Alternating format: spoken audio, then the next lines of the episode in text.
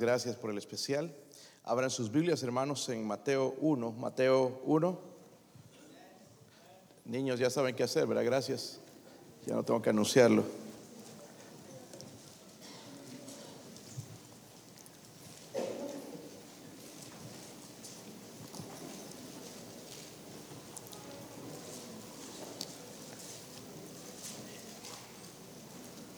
Mateo 1. El libro de Mateo es fácil encontrarlo, ¿verdad, hermanos? Está la, es el primer libro del Nuevo Testamento. Así que si lo encontró, póngase de pie.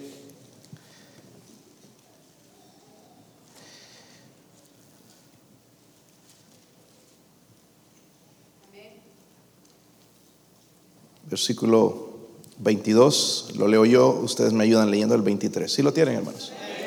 Dice ahí, todo esto aconteció para que se cumpliese lo dicho por el Señor por medio del profeta, cuando dijo, He aquí una virgen y concebirá y dará a luz un hijo y llamará su nombre Emanuel, que traducido es Dios con nosotros. Otra vez, hermanos, ese versículo 23 dice, He aquí una virgen concebirá y dará a luz un hijo y llamará su nombre Emanuel, que traducido es Dios con nosotros.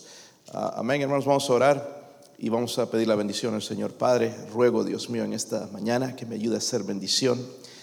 Padre, no puedo hacerlo sin su ayuda, Dios mío. Necesito la fuerza, la llenura del Espíritu Santo.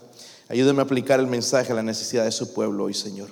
Padre, hay una carga grande, Señor, en este lugar. Dios mío, ruego, Padre, en el nombre de Jesucristo, sea lo que sea. Señor, eh, no viene de usted. Dios mío, ruego que usted pueda tener victoria, Señor, sobre hermanos, hermanas sobre personas que están aquí, Dios mío, Padre, que usted pueda hablarles. Y Señor, ayúdenos, usted es el Dios Todopoderoso, ayúdenos en esta lucha espiritual, Señor, a poder eh, honrar y glorificar su nombre, Dios mío. Por favor, le pido su bendición, Señor, en este día. Si alguien sin Cristo, Señor, por favor, que hoy pueda poner su fe, confianza en el Salvador Jesucristo. Le pido esto en el nombre de Jesús. Amén. Pueden sentarse, hermanos. Si estudiamos, hermanos, durante el ministerio del Señor Jesucristo, que en realidad duró poco, ah, vemos que Él hizo una pregunta a sus discípulos.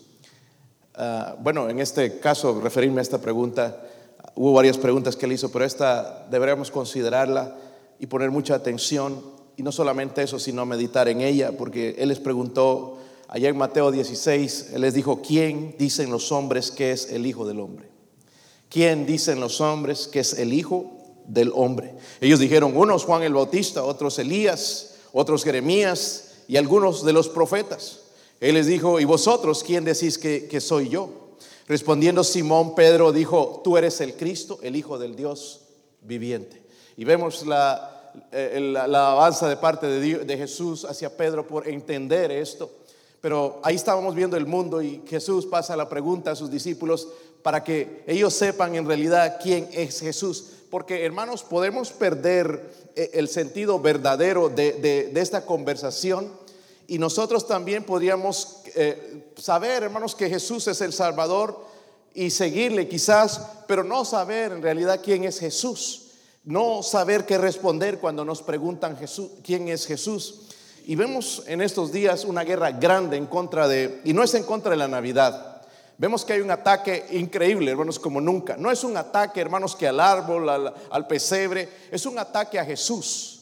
Es un ataque personal a Jesús que ha comenzado ya hace mucho tiempo y aún muchos cristianos se han envuelto en esta batalla atacando, ¿verdad?, al Cristo de la Navidad. No es una guerra en contra del pesebre, como dije, hermanos, es una guerra en contra de Jesucristo, el Hijo de Dios. Y hay cristianos, hermanos, que no sabríamos presentar a Jesús. Si nos preguntan, pues, Salvador, nada más eso. Jesucristo es mucho más que eso. Jesucristo es mucho más que eso y deberíamos saber dar la respuesta correcta a cada persona. La verdad, hermanos, necesitamos ver a Jesús por lo que Él en realidad es, no por lo que pensamos que es o por lo que el mundo dice que es, sino por quien la Biblia dice que Jesús es. Deberíamos conocer a Jesús personalmente, pero deberíamos saber responder quién es Jesús. Quiero compartir tres cosas, hermanos, con ustedes que espero que le ayuden a entender quién es Jesús. Mire la primera en el versículo 22. Otra vez. Si lo tienen, hermanos. Échenle ganas, hermanos. Algunos vinieron sin ganas a la iglesia. De verdad, yo no sé, hermanos, por qué no se fueron a Dollywood mejor. Ah, ¿Está cerrado? Bueno, no sé si está cerrado o no, pero hay más alegría ya que a veces aquí. Eh, venimos a adorar a Dios y no le podemos adorar hermanos con una mala actitud. Si vino con problemas, hermanos, deje los problemas a un lado. Deje que Dios hable a su, vida. Deje que el Espíritu Santo se mueva. ¿Ok? A veces nosotros interferimos en eso. Versículo 22, ¿sí lo tienen? Ok, me va mejorando. Escucho a las hermanas. Eh, ¿Lo tienen, hermanos? Ok, sí, así mucho mejor. Todo esto dice, aconteció para que se cumpliese lo dicho por el Señor por medio de quién? del profeta cuando dijo, he aquí una virgen concebirá y dará a luz un hijo y llamará su nombre Emanuel, que traducido es Dios con nosotros. La primera cosa, hermanos, quiero compartir con ustedes es esto, la profecía cumplida, la profecía cumplida. Yo no sé cuánto usted valora la, Biblia. Hay gente que dice que la Biblia no es palabra de Dios, pero aquí vimos el cumplimiento de la palabra de Dios. Y aquel que dice que no es palabra de Dios, pues vemos el cumplimiento de la palabra de Dios. En segunda de Pedro 1.19 dice algo tan interesante, hermanos, que tenemos en nuestras manos la palabra profética más segura a la cual hacéis bien estar atentos como una antorcha que alumbra en lugar oscuro. Tenemos la palabra más profética más segura, la palabra de Dios. Este libro, como dije antes, hermanos, no contiene la palabra de Dios, es la palabra de Dios. No importa si te han cambiado la mente en la escuela, sigue siendo la palabra de Dios, 100% la palabra de Dios. Y debemos vivirla, creerla, predicarla y aplicar nuestra vida, hermanos, a la enseñanza de la palabra de Dios. Todo lo que Dios dice, hermanos, se ha cumplido. Amén. Ay, necesita más evidencia. Pues, ¿qué más evidencia de lo que está sucediendo en tu vida espiritual? De que necesitas a Dios y necesitas aplicar la palabra de Dios en tu vida. Ok. So, Mateo se refiere, hermanos, aquí cuando leímos, porque dice por, eh, en el versículo 22, para que se cumpliese lo dicho por el quién. Está, no, el Señor el Señor es el que habla, ¿ok? Está refiriéndose a Jehová, ¿verdad? Dice el Señor por medio del profeta cuando dijo, he aquí, dice una virgen concebirá y dará luz, ¿qué? Hermanos, 700 años antes de que se escribiera este libro, de que sucediera esto, váyase a Isaías 7:14. No lo pierda, hermanos, porque voy a batallar encontrar Mateo otra vez. Isaías 7:14. Sí lo tienen, hermanos. Isaías 7:14 dice ahí. ¿Lo tienen? Por tanto, dice el Señor mismo os dará señal. ¿Cuál es la señal? Aquí viene la señal. Dice, he aquí que la Virgen concebirá y dará luz que y llamará a su nombre que 700 años antes, hermanos, estaba cumpliendo en Belén la profecía de Dios. Amén este libro es la palabra de Dios. Se estaba cumpliendo. ¿Ok? La gente que no cree, pues la profecía dice que sucedió y, van a llamarle, se llamará su nombre, dice Emanuel. ¿Cuál era la señal? La que el Mesías, el Mesías iba a nacer de una virgen. Amén. Una nosotros los cristianos a veces tenemos un problema serio con los católicos, no sabemos cómo responderles. ¿Y ustedes creen en la Virgen? No. Sí creemos en la Virgen. No creemos para salvación, pero creemos que Jesús nació de una virgen. Cristo nació de una virgen. Él estaba, ellos estaban desposados, hermanos, en ese tiempo, comprometidos, pero José no había tocado, porque dice era virgen. Y no tengo que ir en el detalle, entienden el, el asunto, ¿verdad, hermanos? ¿O quieren que explique más? Era virgen, amén. Y entonces dice que en la Biblia que fue engendrado por el Espíritu Santo. ¿Ok? ¿Qué deberíamos responder a los católicos cuando nos dicen, pues ustedes no creen en la Virgen? Sí creemos en la Virgen. Sí creemos que nació de una Virgen. Ahora, más adelante, para educarles un poquito, hermanos, en el versículo 25. El 24, leeremos el contexto. Sí lo tienen, en Mateo 1, 24. Despertando José del sueño, despierten los hermanos, están por dormir, por favor. Hizo como el ángel del Señor le había mandado. Qué bueno tener gente así, ¿verdad? Como José. aunque no fue el padre de Jesús, pero obedecía a Dios. Y dice, ¿recibió qué? La iba a dejar, porque estaba embarazada y no era de él, él sabía que no la había tocado. Y la quería dejar secretamente, ¿por qué? Porque estaban todavía durante la ley y si la ley le caía a María tenían que morir apedreada. Quería dejarla secretamente. Entonces el ángel se le apareció, probablemente Gabriel, ¿ok? Dice, pero no la que conoció. Ya dentro del matrimonio la conoció, ¿ok? En el sentido físico. Ella era virgen, pero dice, no la conoció hasta que dio a luz a su hijo, ¿qué? Y le puso por nombre. Es decir, que Jesucristo tuvo hermanos. La, la, doctrina de la virginidad perpetua de María es una doctrina que no es bíblica. Porque dice que José la conoció. No está, oh, María, mi nombre es José, mucho gusto. Está hablando del sentido, ¿verdad? Como de, cónyuge, el, deber de esposo y esposa. Y luego, hermanos, nos habla la Biblia también que tuvo otros hijos, los que fueron medio hermanos del Señor Jesús. Amén. Esto nada más, hermanos, para saber qué contestar, porque a veces nos dicen y no sabemos ni qué contestar. Nosotros no creemos en la Virgen. Oh, pues estás mal, porque sí, Cristo nació de una, tal como dijo el profeta. Amén. La Virgen concebirá y dará a luz un hijo y llamará su nombre, dijo Emanuel. Spurgeon lo dijo de esta palabra. Spurgeon fue llamado el, el, príncipe de los predicadores, él era de Inglaterra, dijo esto, no había otra manera en que pudo haber nacido, porque él hubiera sido de un, si hubiera nacido de un padre pecador, ¿cómo podría tener una naturaleza sin pecado? Tenía que nacer engendrado por el Espíritu Santo. Él nació de una mujer para que fuese humano, pero no por hombre para que no fuese pecaminoso. Qué buen punto. Porque no podía morir ninguno de nosotros por el pecado? Porque somos pecadores. Pero Jesucristo, hermanos, puede decir que es el único, ¿verdad?, que no cometió pecado porque fue engendrado por el Espíritu Santo y por eso es llamado el Hijo de Dios. Amén. Ahora miren el versículo 18, volviendo a Mateo.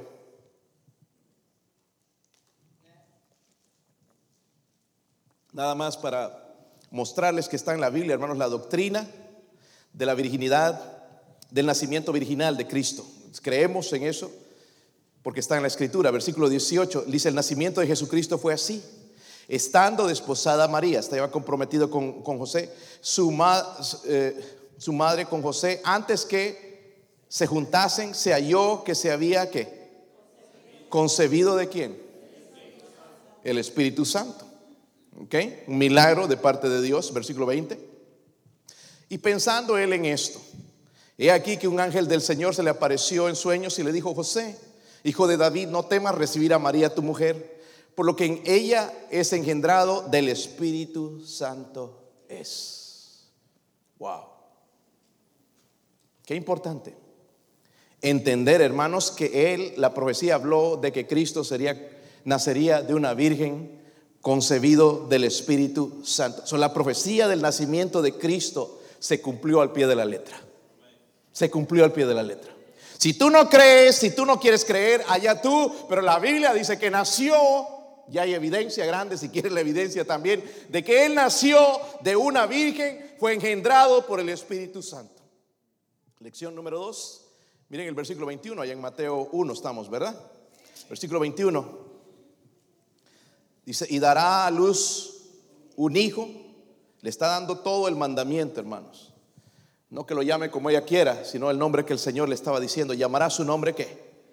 Jesús, porque Él salvará a su pueblo de sus pecados. So, vemos aquí, hermanos, la profecía se cumplió. Pero ¿cuál era el propósito consumado? El propósito consumado nos dice porque, el porqué de su nombre, porque Él salvará a su pueblo de qué? De su pecado.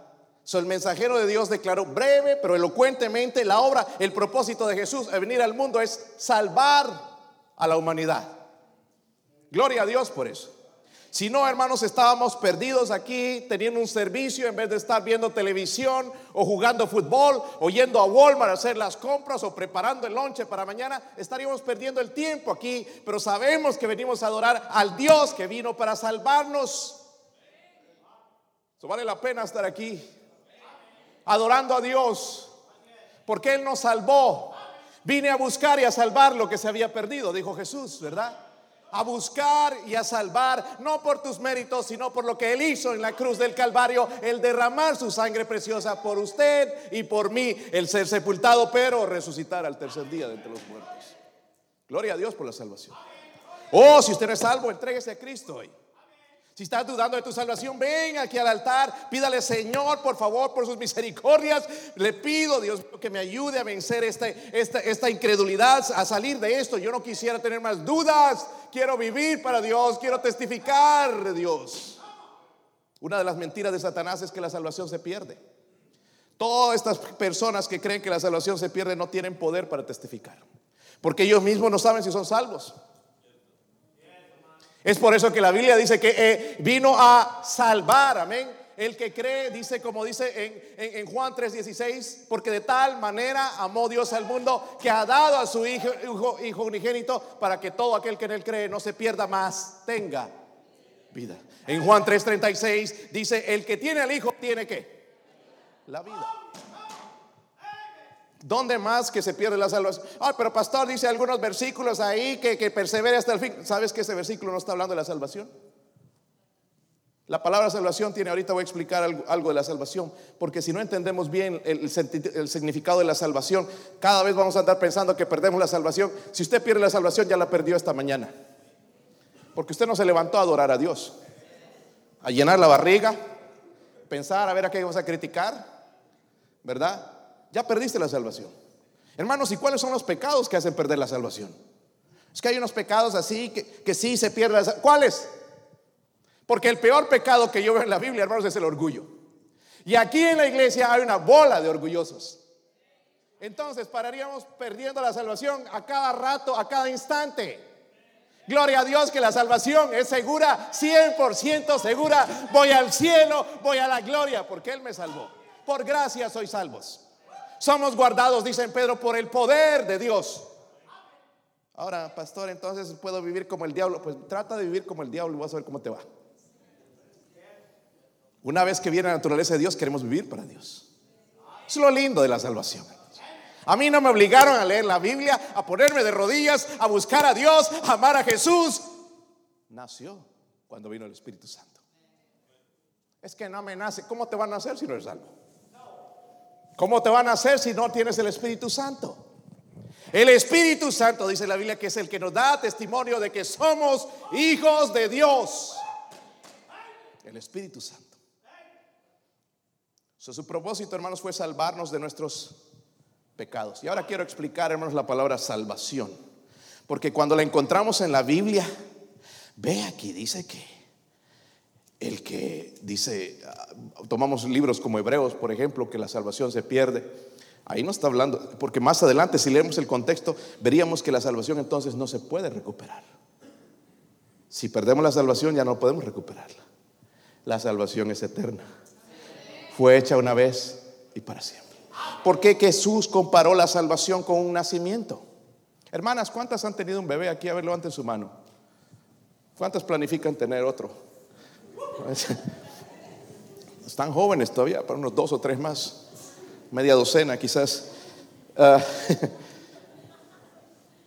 Dios comparó la salvación con un nacimiento.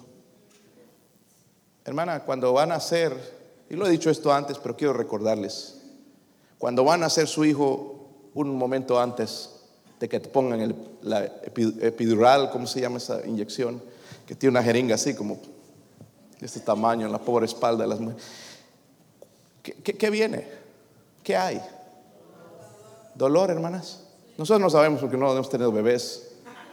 Con un dolor de cabecita y estamos tirados en la cama. Mi amor, me estoy muriendo. La pobre mujer le inyectan, la sacan casi las tripas, todo para sacar un bebé. Hay dolor. Para ser salvo tiene que haber dolor, angustia por el pecado. Reconocer lo horrible que es el pecado. Pero una vez, hermanos, y también, hermanos, tú naciste de tu mamá, ¿verdad? Tú también, hermano. Sí, ¿verdad? Por eso podemos decir, soy hijo de mi mamá. Como a veces el habla el hijo de mi mamá. bueno, es una vez. ¿Sí o no? No tuvimos que entrar otra vez. Voy a nacer otra vez porque no me gustó como nací. Güero.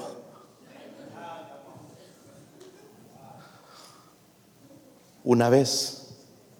Y si Dios comparó la salvación con nacimiento, es una vez. Pero también cuando ella da a luz, hay ese dolor, todo lo van a hacer sufrir, pero cuando ya ve a la criatura en sus brazos, hay gozo. Una vez que somos salvos, hay gozo. Los pecados perdonados comienza una vida nueva. Es una vida nueva cuando tiene un bebé. Cambia.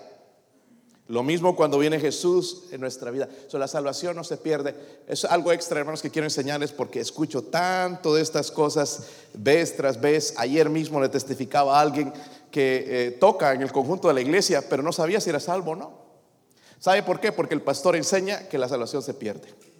Yo no quiero que me ministre alguien, hermanos, con la música, si dice que es ministro de música y que no sabe si es salvo o no. ¿Sí o no, hermanos?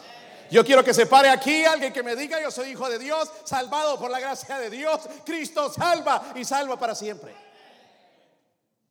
Qué triste, hermanos, que venga un maestro de escuela dominical y no sepa si es salvo o no. no sé, no me siento. Es que no se siente, es creer la palabra de Dios. El que te hace sentir es el diablo. Ese hace sentir, ¿verdad? miserable, eh, eh, mira lo que has hecho en el pasado, mira que sinvergüenza, eres mentiroso, mira cómo tratas a tu esposa, mira cómo tratas a tu esposo, mira qué clase de hijo eres. Él es mentiroso. Pero dice el que, en la Biblia, el que cree en el Hijo tiene la vida. Tiene presente. Y es para siempre. Ahora, cuando hablamos y leemos en la Biblia la salvación, hermanos, tenemos que tener en mente esto. Está hablando de la salvación del castigo del pecado porque tiene tres tiempos. La salvación del, díganlo conmigo, el castigo del pecado. El castigo de no ir al infierno. Amén. ¿Están conmigo? La salvación entonces del castigo, la pena del pecado. Luego aquí la salvación entonces de, después de ser salvo del poder del pecado. Primeramente la del castigo, la pena del pecado. ¿Lo entienden, hermanos? Le voy a preguntar uno por uno después. La salvación del luego la salvación de del poder y dominio del pecado. Y cuando Cristo venga nos va a salvar de la presencia del pecado. Gloria a Dios, un día vamos a estar aquí. Ya no vamos a ni tener malos pensamientos, ya no vamos a andar diferentes, ya no nos van a tener que hacer cosquillas para reír o un chiste para reír, ya vamos a tener un gozo eterno allá. Pero aquí Él nos va salvando, hermanos, de la, del, poder del pecado. Y es aquí, hermanos, donde deberíamos estar todos cristianos batallando. No aquí, seguir aquí, ya me salvó del castigo del pecado, gloria a Dios, quedarse aquí y seguir perdiendo batallas espirituales, sino seguir aquí en la lucha, que el Señor me salva, entregándome más a Él, rindiéndome más a Él, buscándole más a Él para que me salve del poder. Porque el pecado tiene poder, ¿se ha dado cuenta? ¿Sí o no?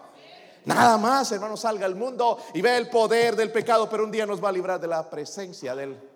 ¿Están conmigo, hermanos? ¿Cómo puede Jesús ser el Salvador para el mundo? Porque dice que Él fue el Emanuel y traducido es Dios con nosotros. Dios con nosotros. Ahora vayas al versículo 23. Versículo 23 vemos la profecía cumplida. Ojalá que usted valore la Biblia, hermanos. Se cumplió al pie de la letra en el lugar donde él dijo, dijo que iba a ser hasta en Belén. Y nosotros no creemos, incrédulos. Luego el propósito consumado. Él murió, hermanos, para salvarnos de nuestros... Ese fue el propósito, ¿verdad? Murió para salvarnos No para hacer historia, sino para... Gloria a Dios por eso, ¿verdad? Y por último, hermanos, gloria a Dios por eso también. El principio corregido. Y aquí, hermanos, quiero llegar al corazón del mensaje. Espero que entienda esta parte. Si no entendiste todo el resto, pero entender esta parte. Porque podríamos bien creer, hermanos, la profecía. Conocer bien el propósito de su venida, pero desconocerlo por completo porque no podemos entender a Jesús. Podría pasar eso. Creo, hermanos, que estas palabras explican bien cuando Jesús le, dijeron o dijeron a María y a José, llamará su nombre, llamará su nombre, que traducido es Dios con nosotros. Ahora, hermanos, cuando vemos el nombre Emanuel, no es el nombre de persona, sino le está poniendo un título. Amén. No es porque nunca nadie lo llamó, hey Emanuel, sino Jesús. Era el título, una declaración de lo que él venía a hacer. Dios con nosotros, su misión es salvar al mundo. Amén. Dios con... Y hermanos, esto muestra muchas cosas. Muestra primeramente, hermanos, cuánto, cuán bajo se inclinó Dios para salvar al hombre. Hermanos, nosotros que vamos a ganar almas, que vamos a tocar puertas. Y no, hermanos, no crea que somos más espirituales, porque no somos. Quizá usted es más espiritual. Pero el punto es este. Cuando llegas a casas, hermanos, y ves gente con problemas de drogas y, matrimonios y rompiéndose, y entras a sus casas, un desastre porque está todo destruido, incluso su vida. Y vamos, hermanos, un poquito más allá y nos vamos a nuestros países. Algunos de nosotros decimos, hermanos, aquí en Estados Unidos mucho a los gringos que son racistas, pero nosotros tenemos mucho racismo. Solo que no lo vemos en nosotros. Indio. ¿Y tú de qué vienes? ¿De sangre azul? ¿De qué? Perdóname, pero tu apellido es hispano. ¿Sí o no? No McLaren, Smith, tenemos nombres hispanos. Quiere decir que nuestros antepasados tuvieron algo, hermanos, de sangre, indígena. Los sangre azul no dijeron amén. Se ofende. Si supieran de dónde vengo yo, la realeza. La realeza es que no sabes quién eres. y, vemos, hermanos, esa gente como inferior. Ya llegamos, ay, uy, no, ¿cómo come eso? Miren, comiendo carne cruda. Y ahí anda sin descalzo y, uy, no, sus pies vienen llenos sucios, uy, mugre. Eso somos nosotros. Después decimos que fulano, hasta el presidente lo tildan de racista cuando nosotros somos más racistas. Ya llegamos a lugares así. Sorry, yo no tomo eso, yo no como eso. ¿Y qué comías antes? Ahora te hiciste sin puras hamburguesas y, eso te hace gringo. Gringo. Olvidamos y pensamos que esa gente es mucho más baja para nosotros, pero no para Dios. No para Dios, porque Él los ama. Yo estoy tan enojado con cristianos que no quieren hacer nada, mover ni los pies para ir a tocar puertas y llevar el Evangelio de Cristo. Cuando Él se inclinó y se bajó a buscar al hombre, al hombre perdido. No vamos porque somos más espirituales, sino porque Él se humilló para venir por nosotros. No somos más espirituales, hermanito, hermanita. No se enojan de que no van a ganar. Esto es el problema suyo. Si le da duro la predicación, es un problema en usted. ¿Qué es lo que le impide? ¿Qué es lo que le impide? Oh, no, yo es que yo tengo, yo a mí nadie me humilla, a mí me criaron así. Tú lo que eres un orgulloso y Dios te va a humillar tarde o temprano. Enfermo, no enfermo, hermanos, a veces tengo que ir a ganar almas. Porque el Señor se humilló. Un siervo, vino a ser un siervo, dice la Biblia. Se inclinó para salvarme a mí. Yo no sé cómo te sientes tú, pero yo me siento indigno de la salvación de Dios. Pero Él me miró, Él me miró y me salvó y me rescató. Y no solamente eso, me ha dado un lugar en el cielo. Qué ingratos somos con nuestro Dios. Qué ingratos. Ya estamos pensando en el regalo de Navidad. A ver si me compra esto mi papi. A ver si al fin ya me compra un iPhone. Ojalá que no le compres nada. Qué desgracia. Qué sociedad en la que vivimos. Egoísta. Dame y dame y dame. Por eso, hermanos, queremos gobiernos que dame, dame, dame. Si entra este gobierno de los demócratas, hermanos, puro dame, ya la gente no va a trabajar. Pues eso es lo que quiero, pastor, por eso voté por Biden. Quiero que me manden el cheque a la casa ya cuando veo televisión y paguen el cable y todo. Desgracia. Qué desgracia. ¿Dónde están los principios bíblicos de, del no matar, no matarás? Cuando esta gente viene, ya están planificando. Escuché hoy en la radio su programa de, por el pro aborto. Van a empezar a abortar los niños a cualquier persona. Y lo peor de todo es que usted y yo tenemos que pagar. Digo, los que trabajan.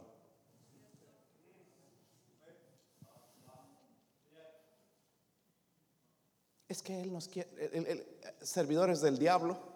Y hermanos, yo no estoy para defender a ninguno de los dos, pero nada más para hacerle ver a la gente lo ciego que estamos. Es que Trump es racista. Trump no es racista. Esa es la, la historia que inventó la prensa y no saben cómo atacar a este hombre, ¿verdad? Pero Trump tiene un poquito más de temor a Dios que los demás. Y no estoy para defenderlo a él, pero hablar la verdad. Voy y escucho tanta gente repitiendo la misma historia porque ven CNN y ven todos estos canales, Telemundo, y que primer impacto y segundo impacto y todas estas noticias que son mentiras, un ataque directo a la verdad. Hermano, si, si tú dices la verdad hoy te pegan, pero puedes mentir. El mensaje va a ser los transgéneros y las lesbianas, y esa va a ser nuestra bandera ahora, y vamos a tener que alabarles a ellos y adorarles y no decir nada, porque si no vamos a ir a la cárcel. Cuando Cristo vino, hermanos, nos mostró que un milagro, que fue adaptar la naturaleza humana a la suya, porque Él es Dios, 100% hombre y 100%. Esto es un milagro que Él viniera, naciera como un bebé y, creciera y fuera humano y sangrara y tuviese hambre y, sudara y, doliera, hubiera en Él los mismos sentir, sentir que hay en nosotros, porque Él fue 100% humano, pero a la vez era 100% Dios. Hermanos, si Él ha venido a nosotros, entonces nosotros podemos ir a Él. Dios con nosotros. Ojalá pudieras decir eso de tu hogar. Dios con nosotros. Porque la Biblia dice Dios con nosotros. ¿Quién contra nosotros? Ese cochito diablo no puede destruir nuestro matrimonio. Ese cochino mundo no puede destruir nuestro, nuestros hijos. Porque Dios con nosotros. Dios con nosotros. La verdad, hermanos, necesitamos saber a Jesús por lo que Él es. Amén. Mateo 1, hermanos, damos cuenta que Él fue un judío, nació en a, propósito, hermanos, yo me enferma ver esas escenas de Jesús güero con ojos azules, pelo largo, ¿sabe? Y, así todo afeminado. Jesús era un hombre fuerte porque él era un carpintero. Carpintero. Trabajaba, es decir, trabajaba con la madera, hermanos, y no con las sierras eléctricas de hoy. Tenía que ir a tumbar árboles, traerlos, cortarlos y cargar con la madera y ayudar a su padre. Eso no era un afeminado, era un hombre. Era un hombre 100%. No se pintaba las uñas, no se ponía aretitos. Era hombre. Todo lo pintan, hermanos, todo afeminado, pelo largo ahí. La gente es como Jesús. Jesús no era así.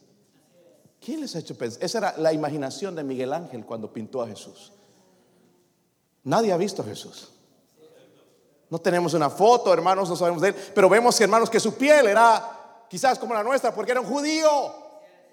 Quizás pelo negro con barba, sí, pero no pelo largo que le llegaba hasta la cintura, ¿verdad? Era un judío.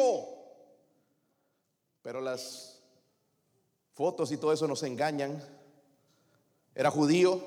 Los profetas, hermanos, dijeron que sería, nacería de una virgen, ¿verdad? En Belén. Él es el engendrado de Dios, él es el hijo de Dios. ¿Ok? Porque dice Dios con... Y ahí andan, hermanos, tocando puertas somos los testigos de Jehová. Y el primer ataque, Jesucristo no es Dios.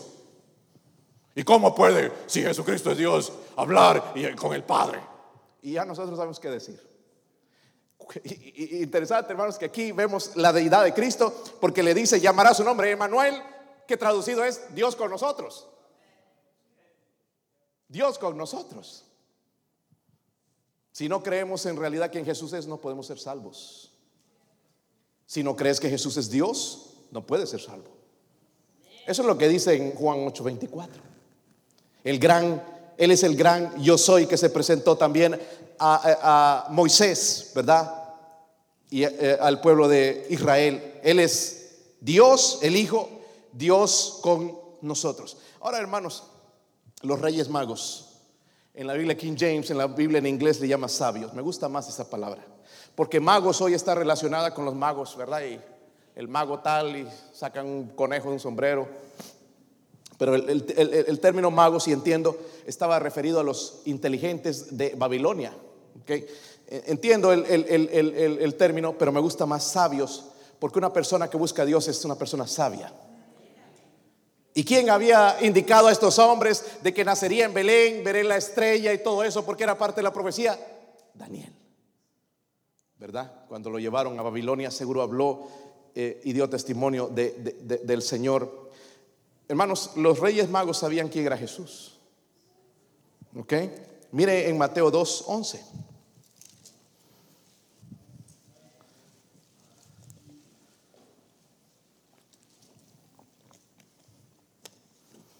Están ahí, hermanos. Y al entrar en la casa, ¿vieron a qué? no al bebé,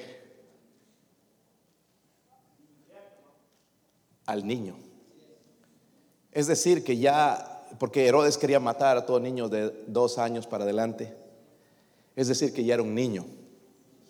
Amén. Esto es algo extra, hermanos, para enseñarles, pero no para que vaya a discutir y alegar cuánta Biblia sabes. Jesús, perdón, ahí dice, y vieron al niño con su madre María. Mire lo que hicieron postrándose qué? Al niño.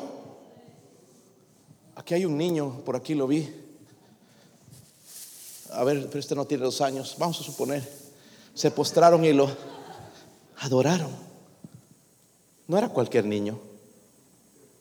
Amén. Lo voy a bajar porque, pobrecito, como están tratando al bebé. Ellos lo adoraron. Pero miren esto, hermano, esta parte no nos va a gustar. Abrieron sus. No solamente vinieron desde lejos con las manos vacías. ¿Qué hicieron? Abrieron sus tesoros. Tesoros, ¿verdad? ¿Sí o no? Ahora, dice, le ofrecieron presentes que oro, incienso Ahora, si yo le llevara esto a este niño, ¡ah! Mis hijos cuando les regalan, cuando estaban más pequeños, una bolsa llena de ropa les regalan a su abuela, sus abuelos, y van a buscando los juguetes, y ven ropa, y ropa buena, buscando juguetes. Así sucedería con nosotros, hermanos, si nos regalarían esta Navidad oro, bueno, oros tal vez, ¿verdad? Incienso, incienso, mirra. Pero estos reyes trajeron esto, hermanos, con un propósito. Porque el oro habla de la realeza de Cristo. Es increíble, hermanos, que también en la cruz, aquí dice Jesús, el rey de los... En, Apocalipsis 19 habla de Cristo cuando Él venga por segunda vez, dice el rey de reyes y el señor de señores. Él es rey. Él es rey. Y los magos lo sabían y adoraron y se postraron delante del Señor. Este va a ser, este es el rey de reyes del que habló Daniel, el que nos habló, este es el Salvador y se pusieron de rodillas y lo adoraron. Los magos no adoraban a un niño, hermanos. Jesús no es un niño, como los católicos nos quieren hacer pretender, porque con un niño pueden hacer lo que quieran. Y lo que quiero decir, hermanos, Jesús es el Hijo de Dios. Venir como niño era su forma, no es su esencia. Amén. Venir como niño, dije, es su forma, pero no su esencia. Él no es un niño, él creció y murió en la cruz y resucitó. Ahora, pensando en los magos, hermanos, porque le llevaron oro, diciendo que él es rey. El incienso, hermanos, se usaba nada más en el templo para ofrecerlo a Dios. Era un perfume valioso. ¿Ok? El incienso representa las oraciones. El incienso habla de la deidad de Cristo, de que Él es Dios. Dime, según la Biblia, ¿cómo es posible que Jesucristo no es Dios, que es un, ah, es un mentiroso entonces? Porque dice que le llevaron incienso. Eso se ofrecía nada más a Dios. Pero hay algo más, hermanos. Dice que le llevaron qué? Birra. Cuando vemos, hermanos, que José de Arimatea y, Nicodemo van y, le eh, llevan el cuerpo, lo preparan con mirra. Solo que estos magos estaban viendo, este va a morir por nosotros, va a morir por el mundo, por el pecado. Él es el Salvador. So, vieron el rey, vieron a Dios, pero vieron su sacrificio. Amén. Ahora, llegaron los magos, hermanos, y hicieron esto. Qué linda criatura. ¿Hicieron eso? Eso haríamos nosotros. Se postraron y lo adoraron. Es exactamente lo que hacen los carismáticos. Besar al niño. Cuando nosotros debemos besar, adorar, perdón dicho, mejor dicho, postrarnos delante de Dios. Besarlo y ponernos a nuestro nivel, poner a ese niño entonces a nuestro nivel, ¿verdad? Así, porque eh, en vez de que nosotros nos postremos y pongamos a Él sobre nosotros porque Él es Dios, Pobre criatura, ¿verdad? No sé, espero que no haya sido real.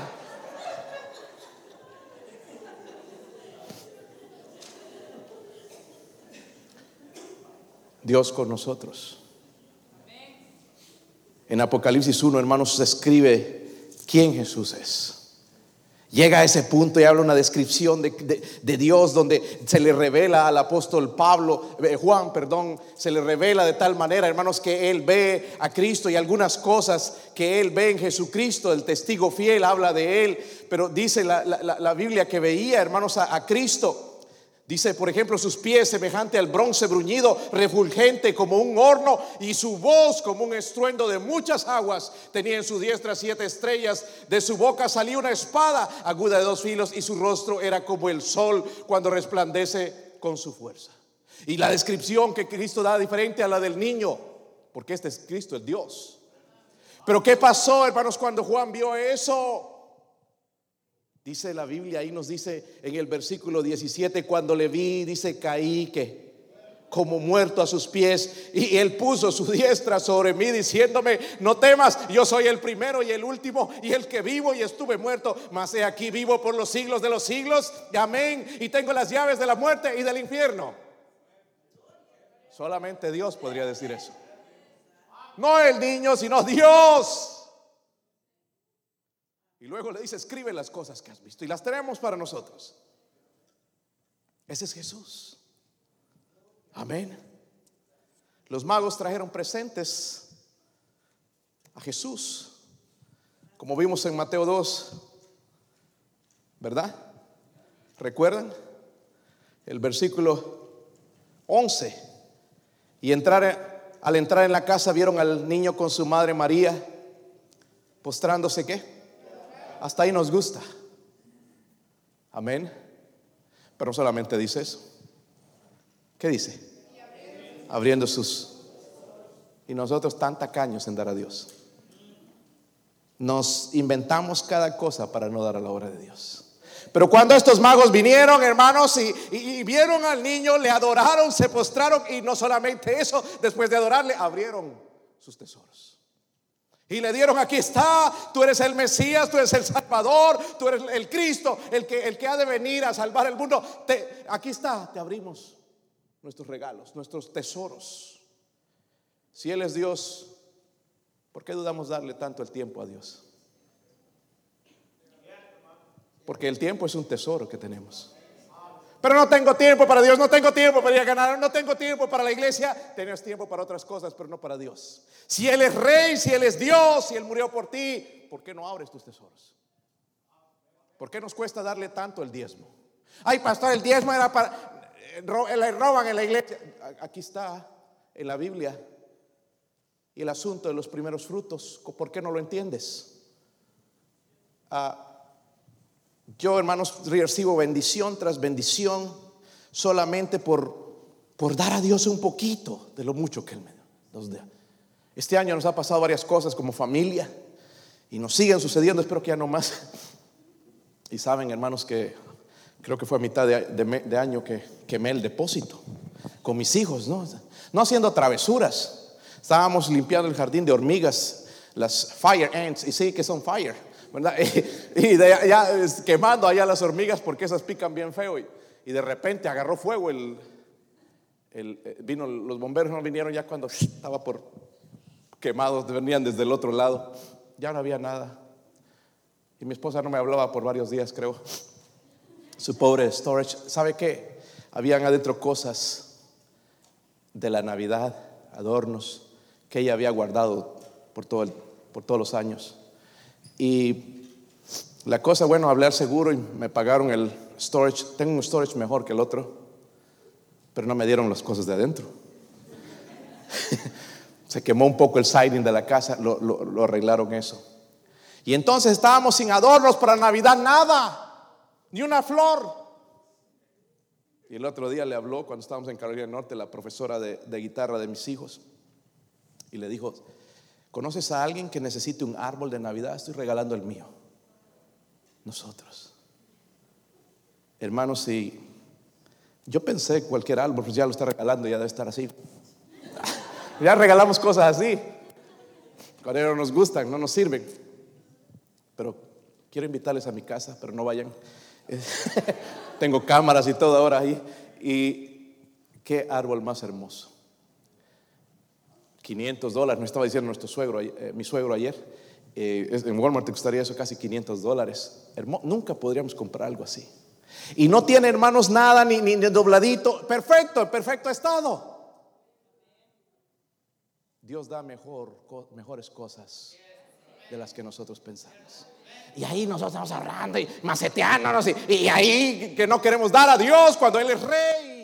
Él se encarga de las otras cosas. Si tú ves mi árbol, no lo puedes sacar en una revista. Hermoso. Lo ha decorado mi esposo, un árbol eh, precioso. Da ganas, hermanos, estar mirando el árbol nada más.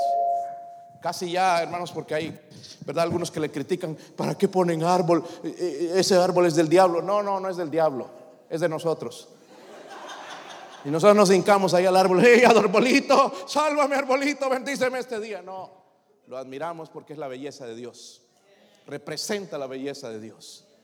Y ese es nuestro Dios, hermanos. Si, si, si, si Él es rey, ¿por qué no le damos, no le rendimos nuestra vida a Él? Porque ellos abrieron sus tesoros. Parte de nuestra, nuestros tesoros, hermanos, es la vida que Dios nos da. Y no le podemos dar eso a Él. ¿Por qué se nos hace tan difícil cantarle? Algunos vienen aquí, parece que tuvieran chicle. Así cantan. Nada más cantan cuando yo los miro. Qué hipocresía. En vez de apostrarse y adorarle a Él, porque Él es digno, dice la Biblia, Él es santo, santo, santo. Un día estaremos de rodillas delante de Él, adorándole y postrándonos delante de Él. Él es rey, Él es Dios. Él murió por usted y por mí.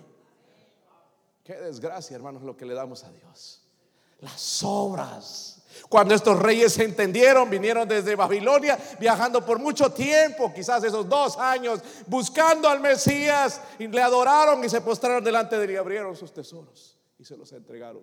Tú eres digno. Dios con nosotros. Podemos venir, hermanos, a Él con nuestras cargas también, ¿verdad? ¿Saben por qué? Porque Él es Dios. Él es Dios.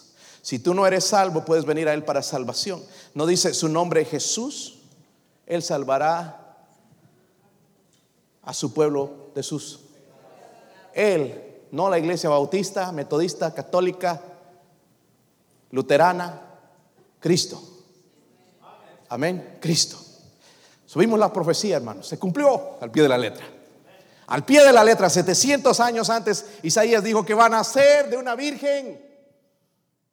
Otro de los profetas dijo que van a ser en Belén. Vimos el propósito consumado, salvar al mundo de sus pecados. Y el principio corregido, hermanos, no es que Él es un niño, Él es Dios. Él es rey. Él murió por nosotros, pero resucitó. Es interesante, hermanos, este hombre se llama eh, Neil Armstrong, el 16 de julio de 1969. Eh, fue el primer hombre que, pisó la luna. Algunos de ustedes viven en la luna, pero no, este hombre fue realmente a la luna, ¿verdad? La nave que lo llevó fue Apolo 11. Y qué tremendo tiempo fue para el mundo. En la propaganda de los periódicos decía lo siguiente, la maravillosa hazaña del hombre caminando sobre la luna. Increíble, era la primera vez. Y él sacó un dicho, hermanos, que es famoso hasta ahora y dijo, un pequeño paso para el hombre, un gran salto para la... Un pequeño paso para el hombre, un gran salto para la... El hombre en la luna. Pero algo más sublime sucedió hace dos mil años. Dios vino a este mundo, Dios con nosotros caminó con el hombre, murió en una cruz, fue sepultado y resucitó. Él vino a este mundo para tener comunión con nosotros. Gloria a Dios sea en este día, hermanos. Llamará su nombre, dice Emanuel, que traducido es Dios con nosotros. Ojalá Dios esté con usted.